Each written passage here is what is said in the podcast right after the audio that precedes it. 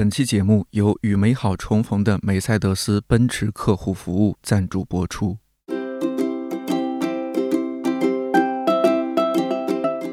看理想电台，我是颠颠，在二零二二年的十二月八号向你问好。希望这档每周四更新的泛生活播客能够成为你晾晒心情、找到共鸣和听见生活更多可能的小阳台。竟然已经是二零二二年的最后一个月了。如果你还记得去年差不多这个时候，我们和梅赛德斯奔驰客户服务的朋友就策划了两期节目。分别邀请教主刘洋和东东锵锵总聊了聊他们在单口喜剧以及广告创意方面的故事。就这样忙忙叨叨，一年快过去了。前阵子大老师突然和我说：“哎，准备准备，今年咱会继续合作。”我特别开心。一方面当然是因为节目接到了高质量商务，另一方面是和梅赛德斯奔驰客户服务有一种老友重逢的感觉。嘿，咱又见面了。有句话叫“老友无事常相见”，可如今我们和老朋友见一面，好像还真不太容易。即使见面了，千言万语也很可能一时不知从何说起。既然我们这档播客名字里边有“电台”两个字，那就是时候发挥电台的传统业务优势了——读信。这是一期久违的专栏——小阳台信箱。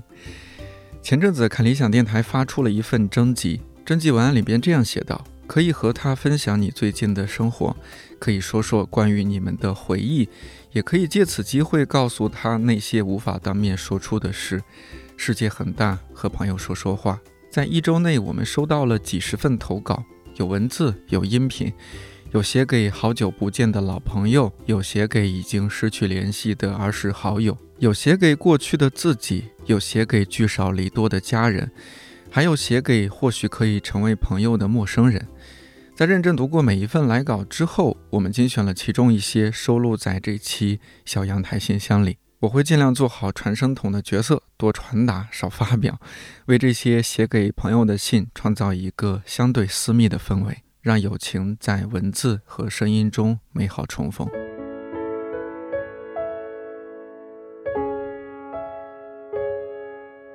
今天的第一封信来自听友一九九九，你在信中写道：“Mr. X，你好呀。随着门口的第一批银杏树叶落下，我想冬天是真的要来了。短短的一年时间，我经过重大的考试毕业，来到你在的城市。从当时远远的听到你的消息，到现在和你共享一个 IP 地址，我一开始会告诉你，我是因为想去那里才喜欢你的，但是。”现在我也很难分清，是更想来这里，还是更想来你身边了，Mr. X。你说生活中就是有出人意料的事，我想认识你到现在确实有很多出人意料。我的性格变了，我的志向变了，我在慢慢的更像你，慢慢的减少自己急躁的负面情绪。这里的枫叶很红，所以看到枫叶的时候，我在想，路过某一条街道的你会不会也看到一样的叶子？会感叹一句“好红啊”，那可能就是我们穿过漫长时空和宇宙，穿越人潮涌动的溪流，偶然交汇的共同点吧，Mr. X。人总是会变的，我越来越相信，也越来越不相信这个说法。我喜欢新鲜，但是还是更想见到熟悉的朋友。我恐惧未来，却又很期待遇见未来的人。走在人潮涌动的大街上，我常常觉得我被淹没了，被时光，被其他人，被深不见底的海。但是想到你还在这里的时候，就像黎明看到倔强发光的启明星。他说夜晚还会到来。他说，但是别怕白天。你看，我一直都在。Mr. X，世界很大，我不止一次这么觉得，也不止一次觉得我们只是时代中最渺小的星辰。但在众多微不足道的星辰中，因为相互关联着，总觉得你的光芒尤为刺眼。在艰难伴随着苦乐的生活中，我不止一次会思考你的生活方式是什么样的，又不止一次的发现我们的一样和不一样。这是很神奇的事情，你觉得呢，Mr. X？对我而言，可能你是符号的一种，我愿意把你当做自变量，函数中的自变量 x。我不给你定义域，所以你可以得到任何一个想要的 y。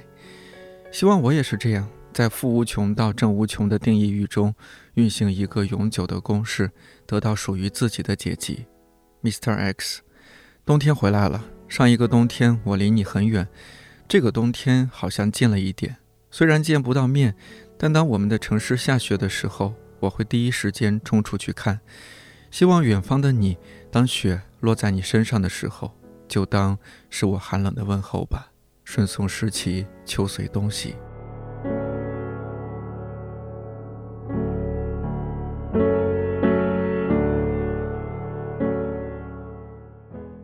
今天的第二封信来自听友窝，就是那个窝窝奶糖的窝。你发来的是一份往复书简来信。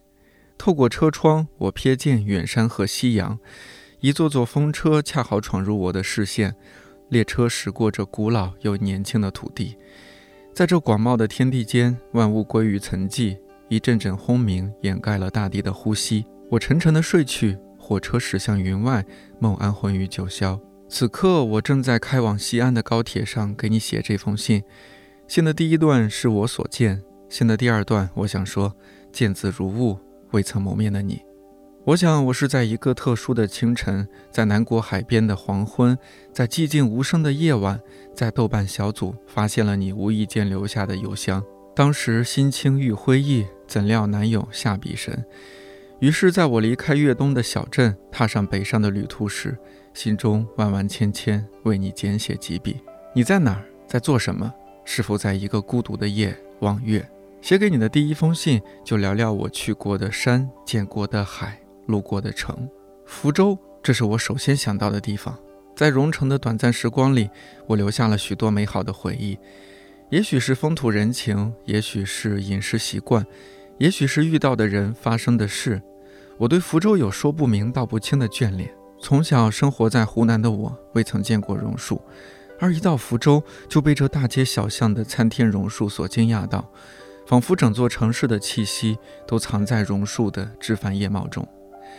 福州很大，有几条河穿过，其中苍山区则在两河之间，滔滔不绝的岷江经福州奔流入海，而往东是鼓山，你可以坐上地铁二号线。出鼓山站，来到山脚，经缆车登顶，一览福州之景。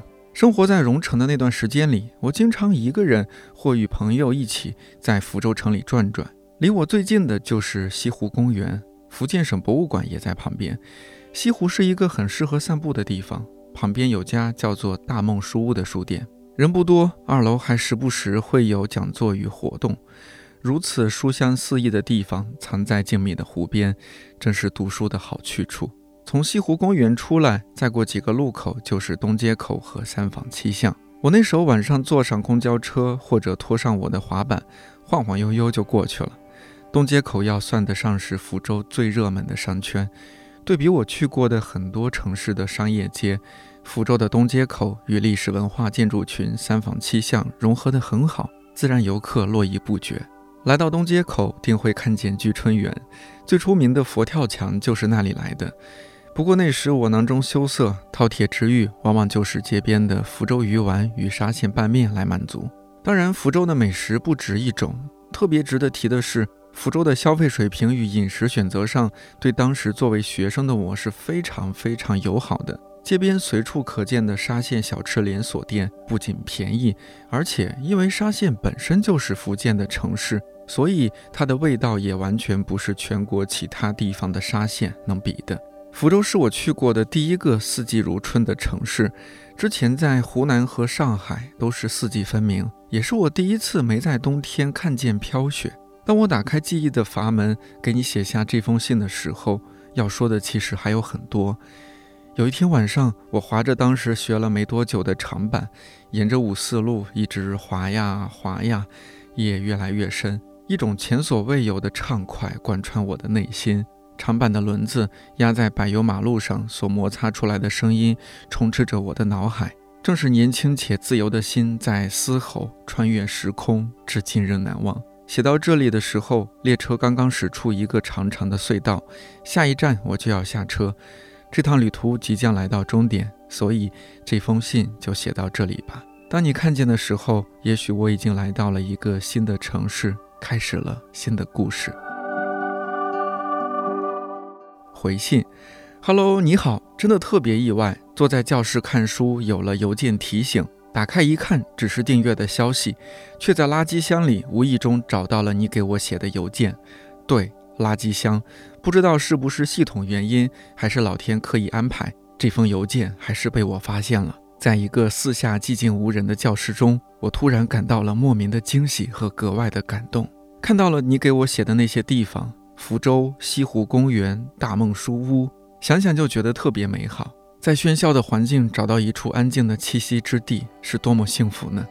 我也向往能够在这繁华中安放一盏精神的灯火，治愈自己。羡慕你所经历过的生活。我刚刚二十岁，人生还没来得及去经历和体验山川湖海。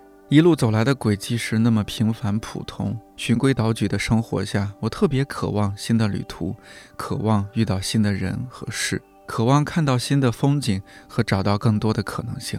大学生活有些乏味，也许是我不合时宜吧。在这汹涌着功利和快节奏的社会中，总想慢一点，慢下来去看看周围，感受附近。大家都在努力上进，却不自觉地卷入了不断消耗的漩涡。没有人关心精神的景象了，意义危机和精神困境被物质消解了。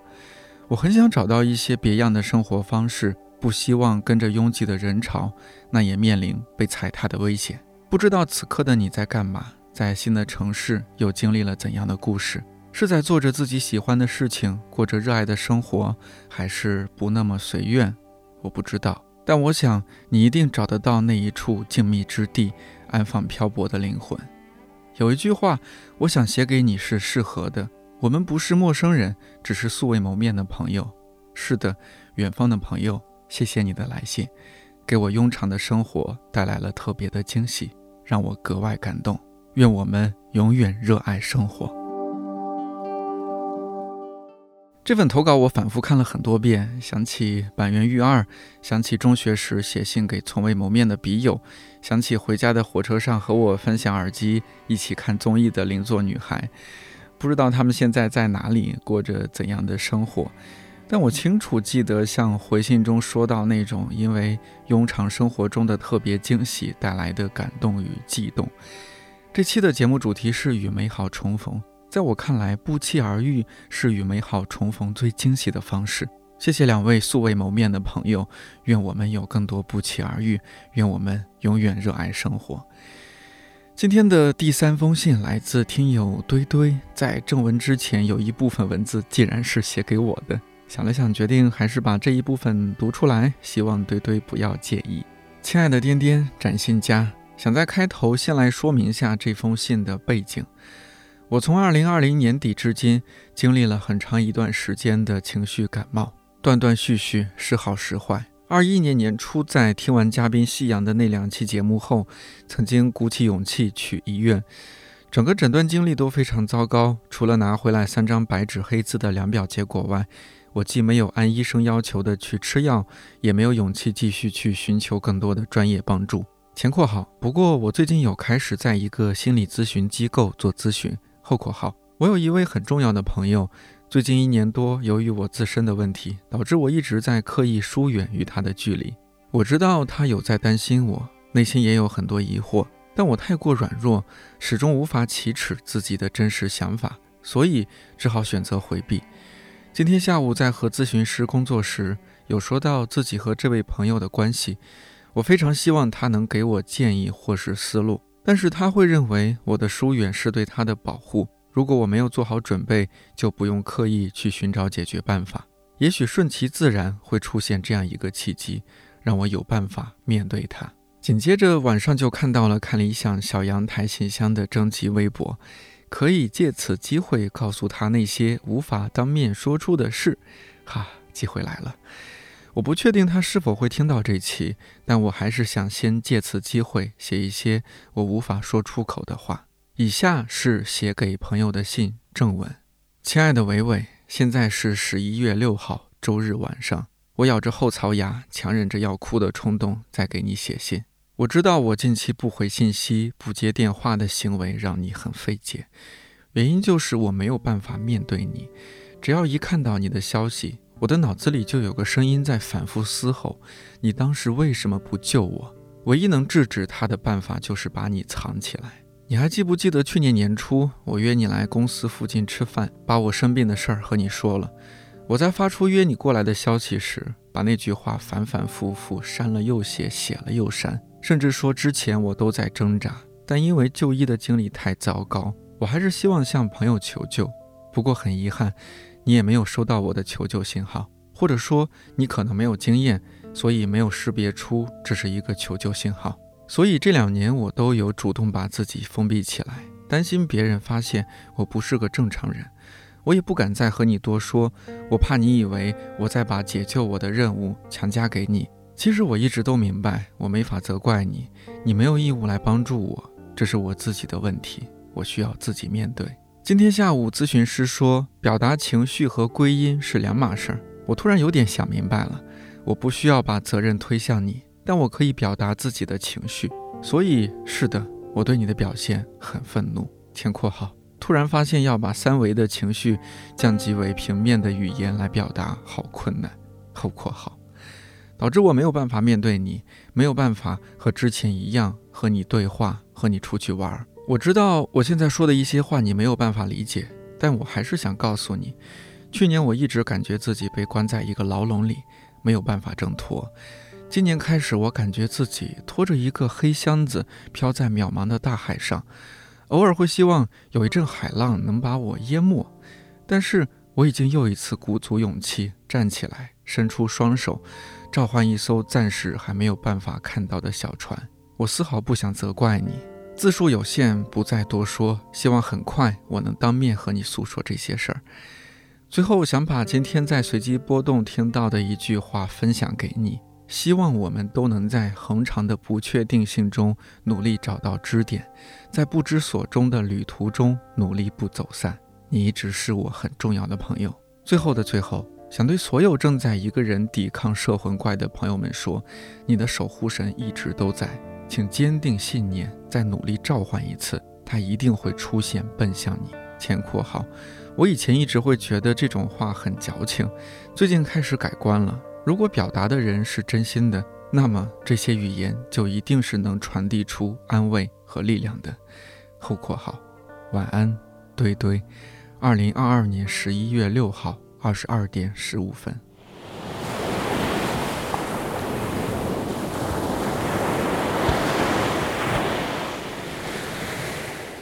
谢谢堆堆，不知道你写完这封信有没有好受一点，而我也能够强烈感受到你有多么珍视维维这位重要的朋友。希望维维可以听到，以及可以去听一下堆堆提到的我之前邀请嘉宾夕阳来做的那两期节目。抑郁是你我共有的秘密，上和下，祝好。今天的第四封信来自听友钟可林，你说颠颠我来了，第一次投小阳台信箱，主题是给朋友的信。我想写的就是普通朋友，一个我不小心丢掉的朋友。当看到征集里“世界很大，和朋友说说话，在文字或声音中美好重逢”时，我瞬间心动了。说起来很羞涩，我在自己的公号里写过，我足够陈旧，以前朋友的微信都没删，以至于感觉哪天总可以说说话。我们是高中同学，你知道，现在看来，高中同学那种严重的情感让我多留恋。高中结束后，他去了武汉，我来了兰州。如果没有什么意外，毕业时那声再见就是最后的见面。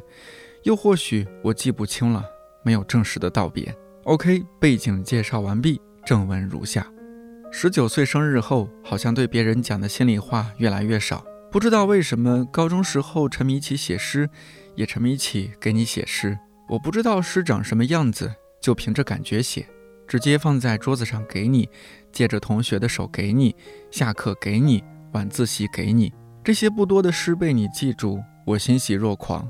但是好像长大了，过了为赋新词强说愁的年纪。去年的某一天，我把写过诗的纸背回老家，一把火烧掉了，我的欣喜只剩一堆灰烬了，谁也不值得我沉迷了。前括号别在意，故作文艺一下，还是在偷偷给你写的。后括号。当时我生日五月二十一号，很有爱的日子。前括号，嘿嘿，后括号。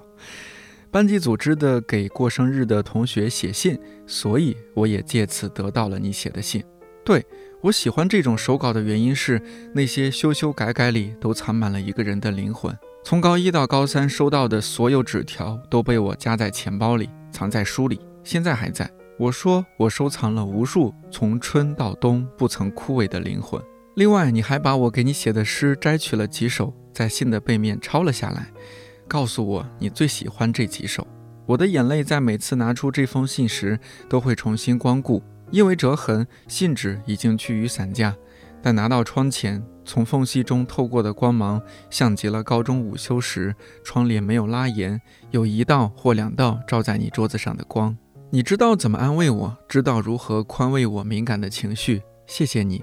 这封信有点像半夜 QQ 空间里悲情万千的一篇说说，但我是在正午宿舍窗前照进的光中写完的。给朋友写的信，不，不是这样的。朋友这个说辞，只是你我各后退一步后的裂痕。这些都是我不敢说的话。有一次凌晨四点，突然惊醒，给你发了一句：“做梦梦到你，哎，好想你，好想你。”我的勇气已经全部消耗完了。好了，颠颠，就这么多喽。再多我就要哭了，不能让美好的光景失色，是吧？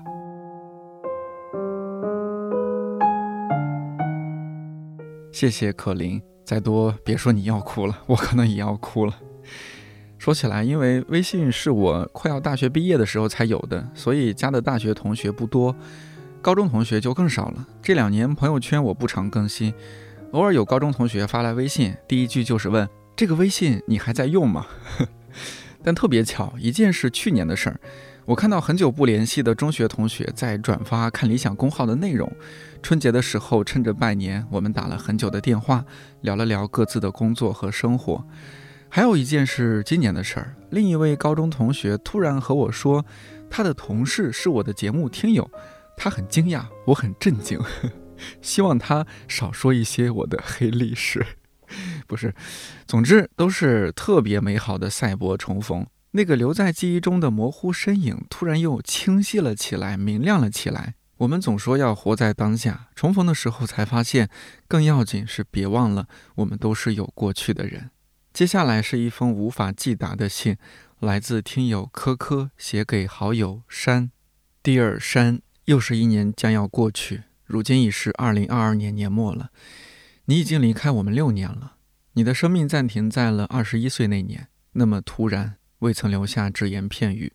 我永远也不会知道你为什么会选择以那样决绝的方式离开这个世界。记得吗？我们以前也经常写信，买很多好看的信纸，写一些无关紧要的碎碎念。这次看到看理想电台征集写给朋友的信，我脑海中第一个跳出你的名字。我有多久没写信了？真是很久了。那就用这种方式。写一封无法寄达的信好了。我的书柜里摆放着两本一模一样的书，《麦田里的守望者》，其中一本是打算送你的新年礼物。遗憾的是，它再也没办法送出去了。致2017年春天的风，春天的姑娘，你将永远年轻美丽，只是我再也看不到了。电脑光标在反复跳动，我思索许久，脑子里万万千千的我们共同的回忆在闪现。可是我始终不知道该写下哪一个。我们的友谊始于小学一年级，度过了最快乐的童年时期，一直到我们长大成人。大学毕业后，我去了遥远的新疆，你在广州开始实习。这个距离确实有点远，以至于我都不知道你经历了些什么，心里有很多个为什么，可我无从问起，更无从知晓了。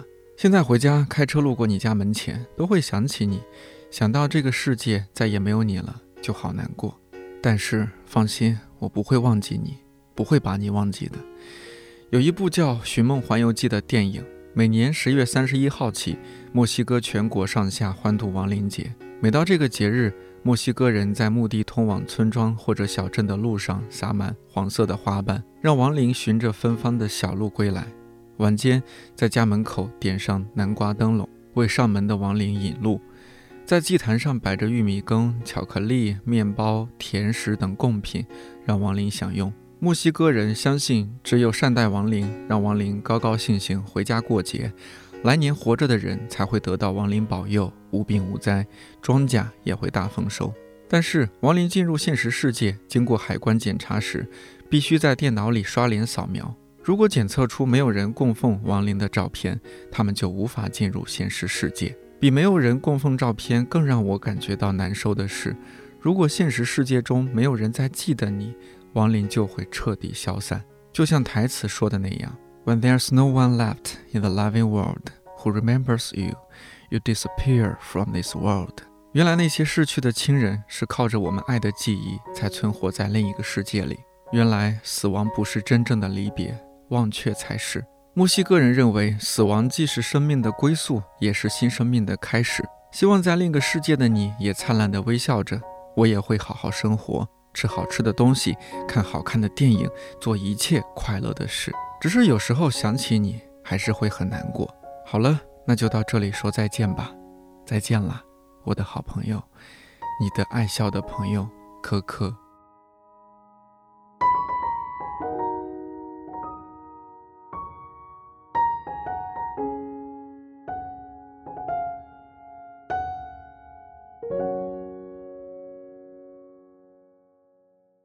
今天的第六封信来自听友蘑菇，写给闺蜜玫瑰。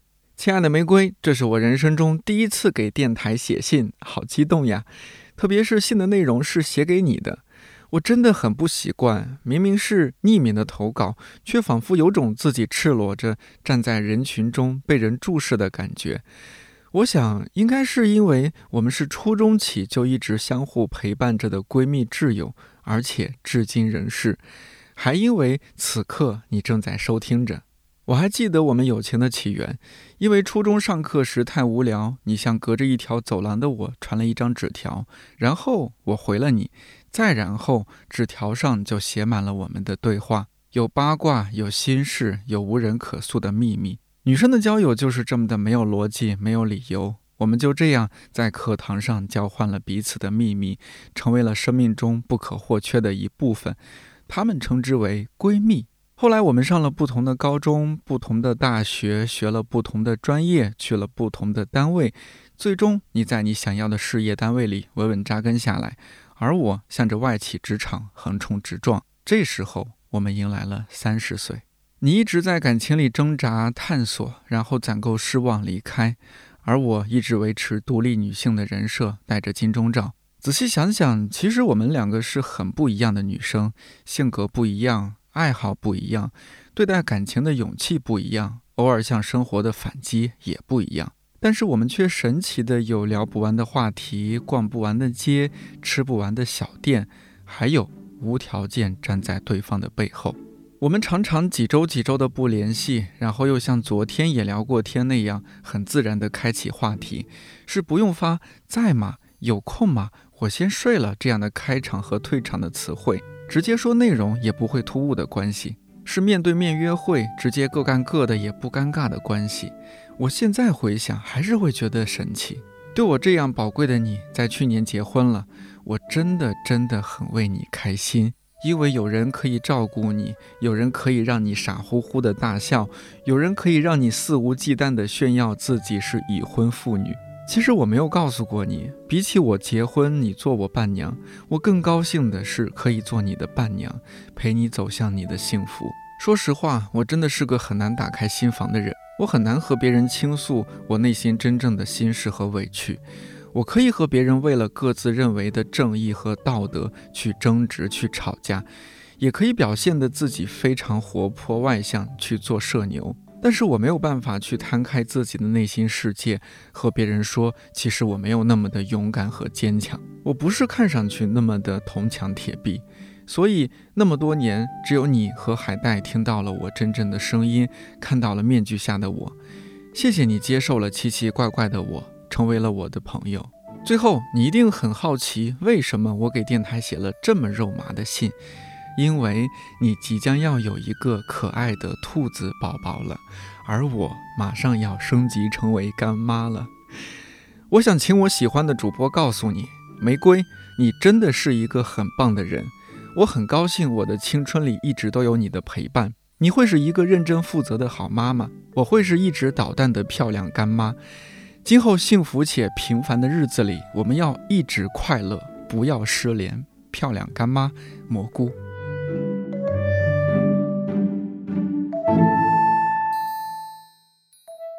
我也想在这里祝福准妈妈玫瑰，祝福你和蘑菇的友情。有时候就很羡慕女孩子之间的交流，特别生动又特别可爱。想了想，如果是好哥们儿要当爸爸了，我会发什么祝福的话？好像也就是兄弟，好好工作赚奶粉钱啊！救命，谁来教教我怎么说比较可爱？今天的第七封信是听友 SQ 写给二零一七年人生最低谷的自己。嗨，你好吗？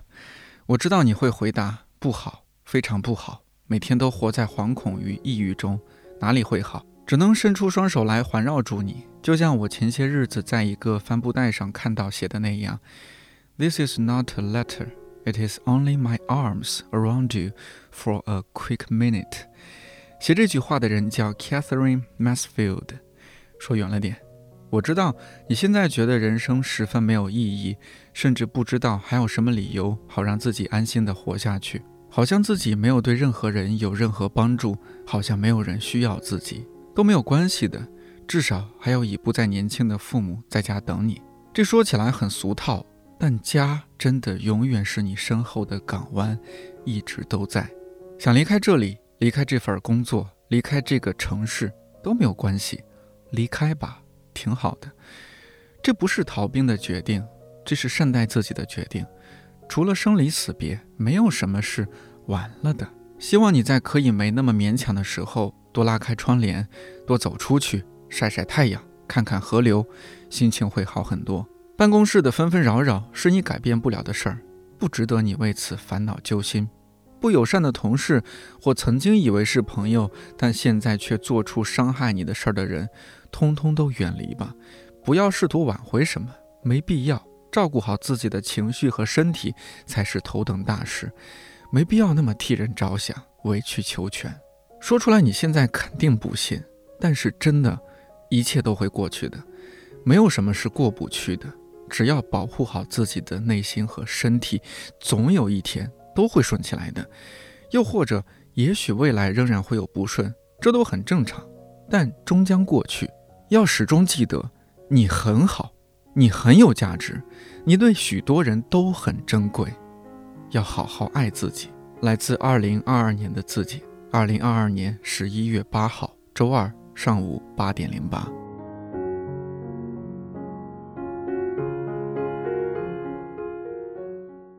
接下来这封信来自听友阿喜，你说这封信写给我的朋友小莹。尽管我不知道此时此刻他身在何方，尽管我们失去联系已经四年了，小莹，我下个月回去，到时候见面吧。这是你定格在我的世界里的最后一句话。他静静地躺在对话框里，躺了四年。最初的一年，我想你会出其不意的归来，会突然从门口笑盈盈地跳进来打招呼，就像我们第一次见面时那样。你一定不敢相信，我一直记得那次短暂的初见。你从宿舍门外探进来，半个身子，半长的头发扎在脑后，大眼睛神采奕奕，笑脸上有好看的酒窝。我们考进同一所大学，经由共同的朋友相识。那一年我们十八岁，而我失去你消息的那一年，我们恰好三十八岁。十几岁的年纪，怎么能够想象人生几十年的时光会无声无息地流逝？熟络起来是在大学毕业的第二年。我俩在图书馆相约一起考研，半天读书，半天玩耍，真是自在。一起坐长途车去泡温泉，在寒风里冻得瑟瑟发抖，在雪花飘落的温泉池里欢呼雀跃。一起爬山看红叶，明明都累得半死，可是谁也不说退缩的话，生怕扫了对方的兴致，都在等对方先开口说回去吧。幸好我们谁都没放弃，幸好这些路我们都走了下来，不然。今天我拿什么来怀念你？怀念过去的我们。这样不用功，考试自然没结果。我们找了工作，步入职场，仍然意气风发，仍然不相信大人们的世界会将我俩改变。起初一如从前，还是常常见面，还是开一间新馆子就去吃一间，还是到处探索新鲜好玩的地方。可是。从前我们聊天的主题是小说、音乐，是各自的理想。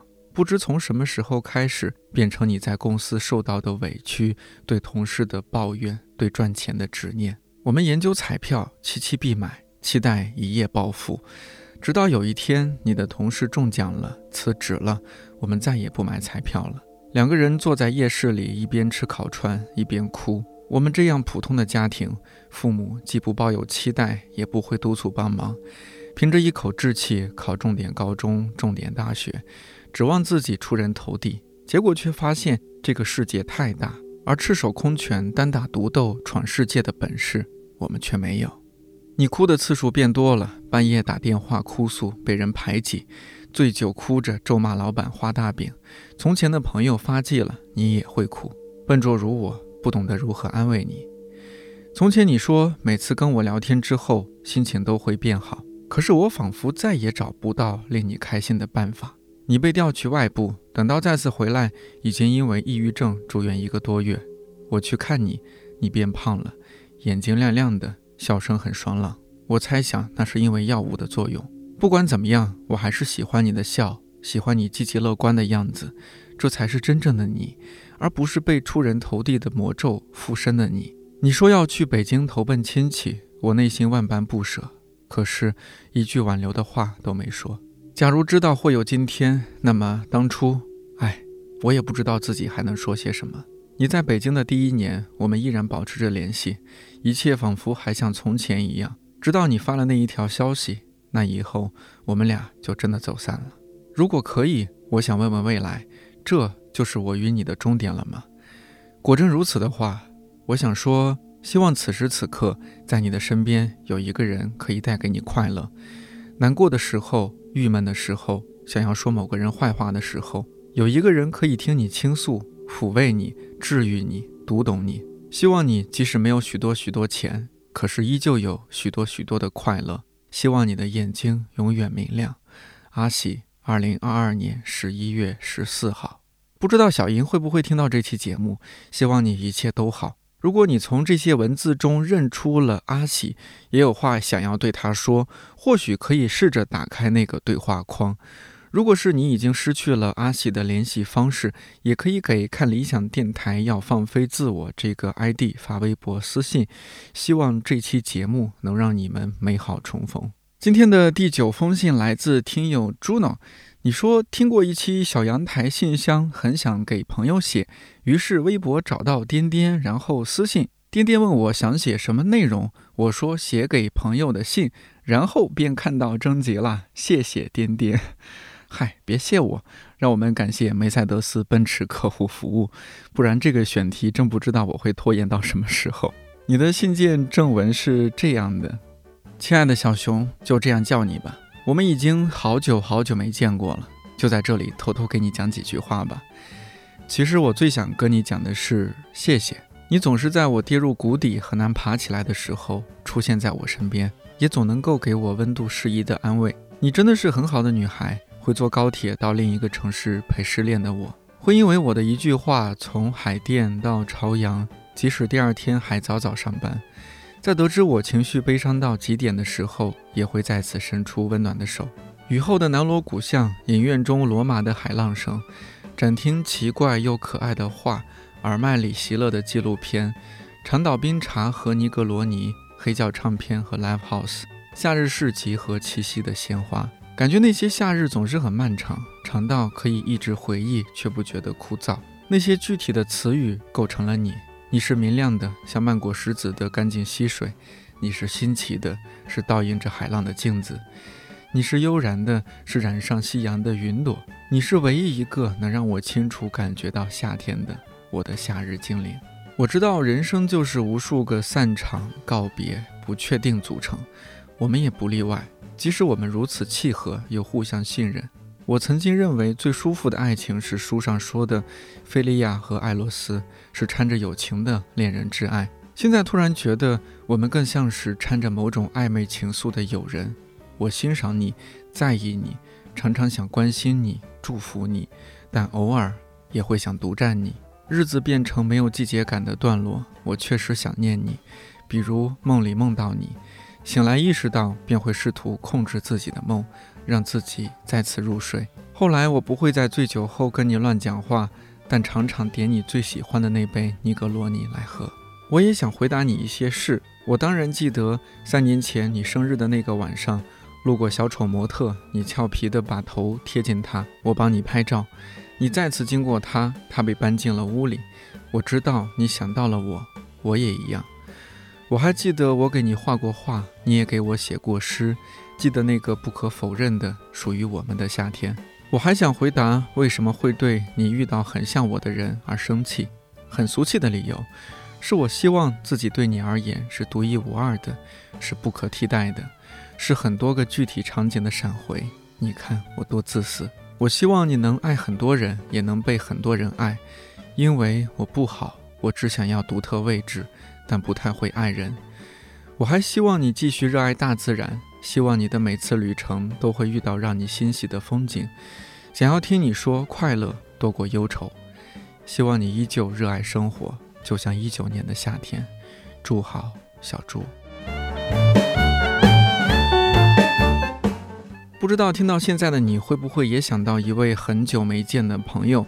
你可以在评论区留言说说你和朋友的故事，或者想对他说的话。同时，梅赛德斯奔驰客户服务也跟看理想一起在小红书上发起了与美好重逢的话题讨论，欢迎你在小红书上参与互动。前面是在文字中与美好重逢，接下来要在声音中与美好重逢了。第一封信来自听友 Sweetie，写给爸爸和自己。刚听开头，我还想会不会有点跑题了，往后听完就只能说是很羡慕了。在 Sweetie 发来的邮件当中有一小段文字，我先来读一下：亲爱的看理想电台编辑们，辛苦了。从一开始在微博上看到征集信息，愣是到如今马上截止的日子，才真的能鼓起勇气写点字儿给信里的人，也给我自己。所以感谢你们在，感谢看理想电台在，因为你们很多起不来的早晨，我对自己说，听着这点播客就要起床哈。因为你们很多畏手畏脚，怕做错，怕开始的时候，都借声音中的那些人生和故事，让自己也洒脱些。冬天了，一起取暖，一直看理想。亲爱的爸爸，今天过得怎么样？常听的播客最近出了一期征集活动，内容是写给朋友的信。我在脑海里寻找好久，写信对象的跨度，跳跃小时候被我喂到翻肚的那条小金鱼，故乡三层小楼门前那棵陪我长大的树，到毕业后想念的那些姑娘。最后，竟停在你这里。下辈子，最想做朋友的最佳人选。二十多岁就说起下辈子，好像实在太早。但好遗憾哦，此生至今找了好多勇气，都没办法做一个挽着父亲胳膊说学校最近又布置什么无用作业，今天在水果店又买到酸涩橘子。这件事我要不要做呢？快给我提提意见的那些我羡慕过的女儿们。开始有了些所谓独立自主的意识之后，我总在想，为什么我们的父女关系会走到这样一步呢？它不是完全的不管不问，却离嘘寒问暖也很远；不是冷漠或暴力，可也难见亲近和贴心。读书的时候，在许多命题作文里带你出场，偶尔是幽默的，偶尔是严厉的，他们的共同点是，都是我杜撰的。我从每天二十四小时里能和忙碌的你相处的那短短时间中提取一点你，然后杜撰一个你，把它放在我的文章中，写着写着，自己竟然也信了。文字真是有欺骗性的东西。但是爸爸，你说我一个人在作文里修饰过回忆，那妈妈的回忆会修饰吗？上次回家和他聊天，我说我爸这种大男子主义的人，我真受不了。他说：“你小时候最喜欢爸爸了呀。”说二十多年前超市卖到十五块一个的桃子，你说要，爸爸就给你买。你吃了两口，在地上扔掉了，爸爸还袒护你说这是你有自己的鉴赏水平。说哪次出差不给你带肯德基呀？我说了那么多次，回来冷了又不好吃，他还乐呵给你热呢。说你高中晚自习放学不都在门口等着陪你回家吗？现在流行的男主角给女主角打伞湿掉肩膀，你爸爸早就给你做过了。是啊，我想起大学某年的假期，在你床头发现我高中时要你们读，但又从没抱希望你们真的会读的那本《亲爱的安德烈》。惊讶谁拿我书不给我放原处的同时，打开发现里面竟然有你做的密密麻麻的批注。虽然他们多如给碧波罗树的波注音，给 ego 标上 ego，给 new kid on the block 写成牛 kid on the 不老克，一类小学生注音是学英语和语文。但发现你读过的时候，在那些标记里，我好像看到高中的我，曾经无数次试图让我们跳出所谓中式传统妇女的那些沉默，那些如山父爱不需多言的我。隔了数年，又看到了他，那个渴望和父亲大呼小叫说今天发生什么，而不是措辞良久，怕打扰你的他。但他至今还是我。想把这封信写给你的契机，来自前几天你打给我的那通电话。面对毕业的种种焦虑，听到你例行问好不好的声音，我没忍住开始大哭。明明知道你认为哭没出息，哭不能解决问题的老态度。我还是边哭边说：“爸爸，我觉得好累呀，你累吗？”我心里想着，一个五十多岁、上有老下有小的普通中年人，在这个逼仄的环境里，怎么会不累呢？你大概被我忽然爆发的情绪吓了一跳，竟然笑笑说不累啊，有班上拿些工资，你外公外婆、曾祖母、奶奶都还在，我和你妈妈也很开心，有什么累？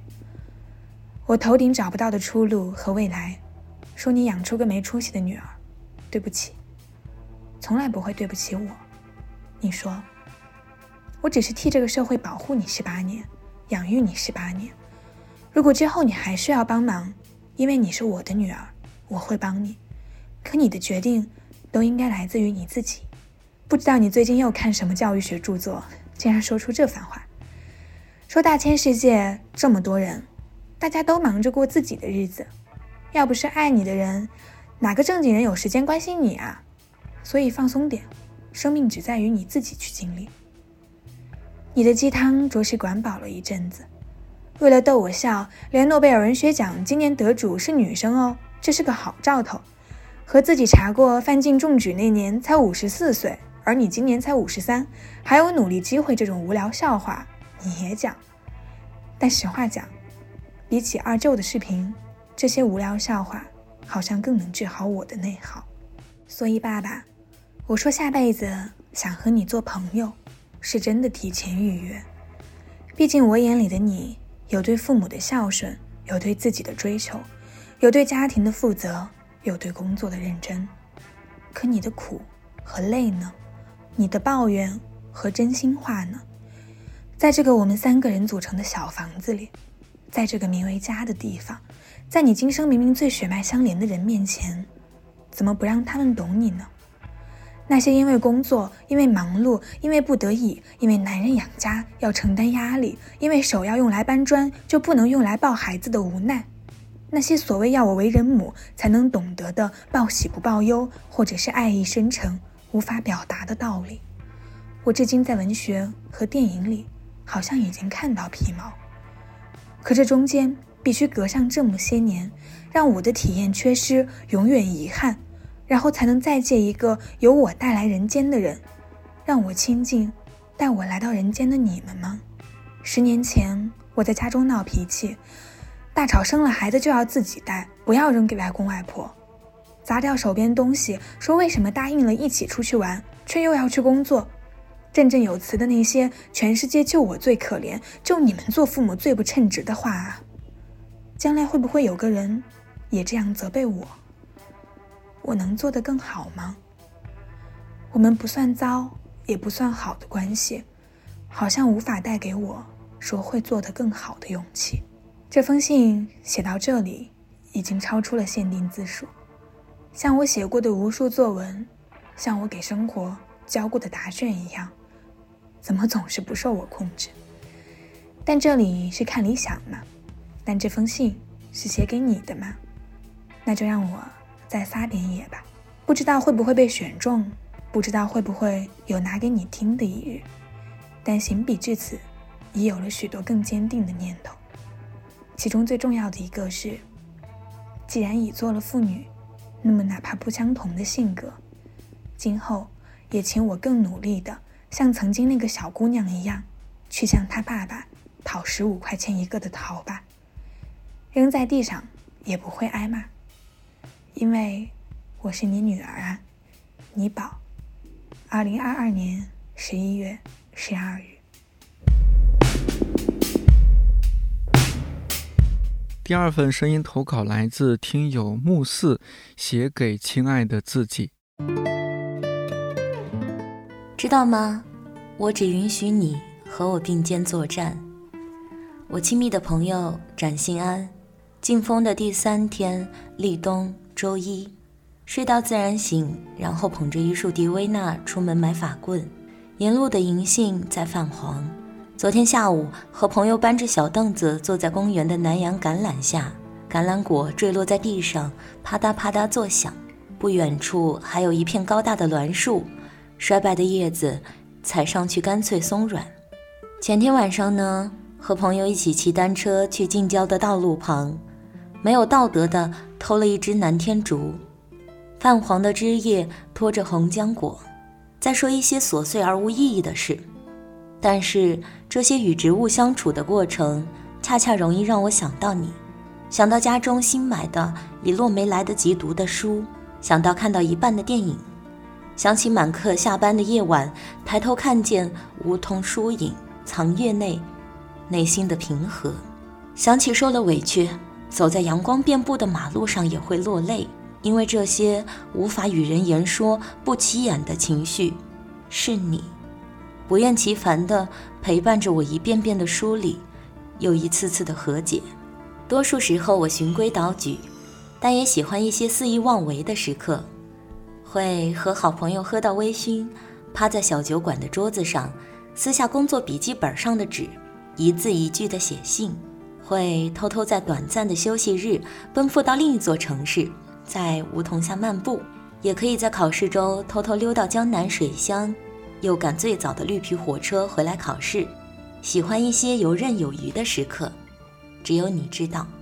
我亲密的朋友，我喜欢在光怪陆离中抓住一切的定数，也喜欢在尘埃落定中寻求新鲜事物。我坚定而脆弱，固执又随性，但我永远和你并肩作战。写给亲爱的自己。今天的最后一份声音投稿来自听友一只小狗写给朋友，写给朋友的信。今年过得不是很顺利，于是我常用“每个人都有不顺利的时候”安慰自己。九月底，九七过生日那天，我在明信片上写，希望他一切顺利，每天开心。但是因为我找代购买的礼物一直没到，这张明信片今天还没有寄出去，就先告诉你。过了几天，我在房间找东西的时候，翻出几年前的圣诞节，秋瑶写给我的贺卡。一个阳光很好的秋天下午，手写的字句从遥远的褪色的记忆色块里再次被翻开，色彩还是一样鲜明。说祝我永远快乐，说希望我在快乐的时候想到你。这是写给九七和秋瑶的信。我有一次做梦，梦见自己生命本体其实是一条河。流经你们的身边，让我觉得暖和，觉得永远不会干涸。离开学校以后，发现长大变得有点不一样，要打不同的关卡，时间好像过得更快了。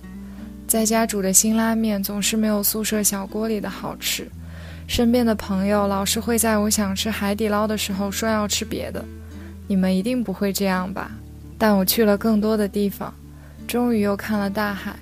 脾气好像比之前好了一点，读了更多书，看了更多电影，还是喜欢《Call Me by Your Name》里的夏天，和和你们一起看《Call Me by Your Name》的那个夏天，也更加了解自己一点。世界杯又快开始了，我可能还是会在喜欢的球队输球的时候哭，毕竟我在今年生日说希望自己快乐，也保持脆弱。我经常会在睡不着的晚上想起宿舍的床。在吃到好吃的东西、看到漂亮的树的时候，想到你们。比如现在，我正一边吃喜欢的南瓜巴斯克，一边准备拍照分享给你们。没有什么特别特别的事了。祝福我们今年都有一个好冬天。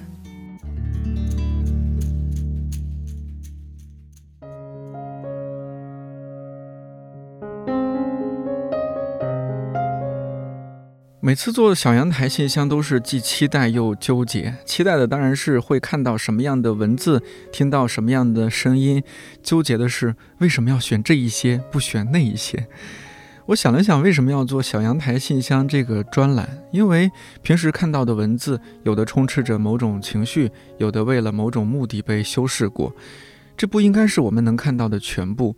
我特别喜欢出版品牌乐府文化的那句 slogan：“ 心里满了，就从口中溢出。”一个人愿意在忙碌中抽出时间，郑重其事地写一些文字，或者录一段声音，投给一个不一定会发出来、发出来也不会给稿费的邮箱。这些内容，我愿意相信他们是极其真诚和美好的。感谢每一位投稿的听友，时间关系没办法把每封信都读出来。但我真的每一份投稿都认真看过、听过不止一遍。为了弥补遗憾，我把它们整理好，推荐给了看理想的新媒体同事。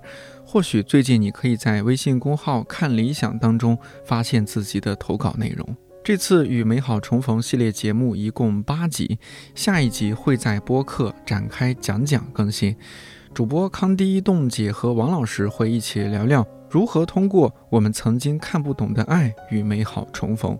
你可以在看理想、小宇宙、苹果 Podcast 等泛用型播客客户端收听到这期节目。看理想电台，我是颠颠，祝你早安、午安、晚安，期待我们下周四重逢美好。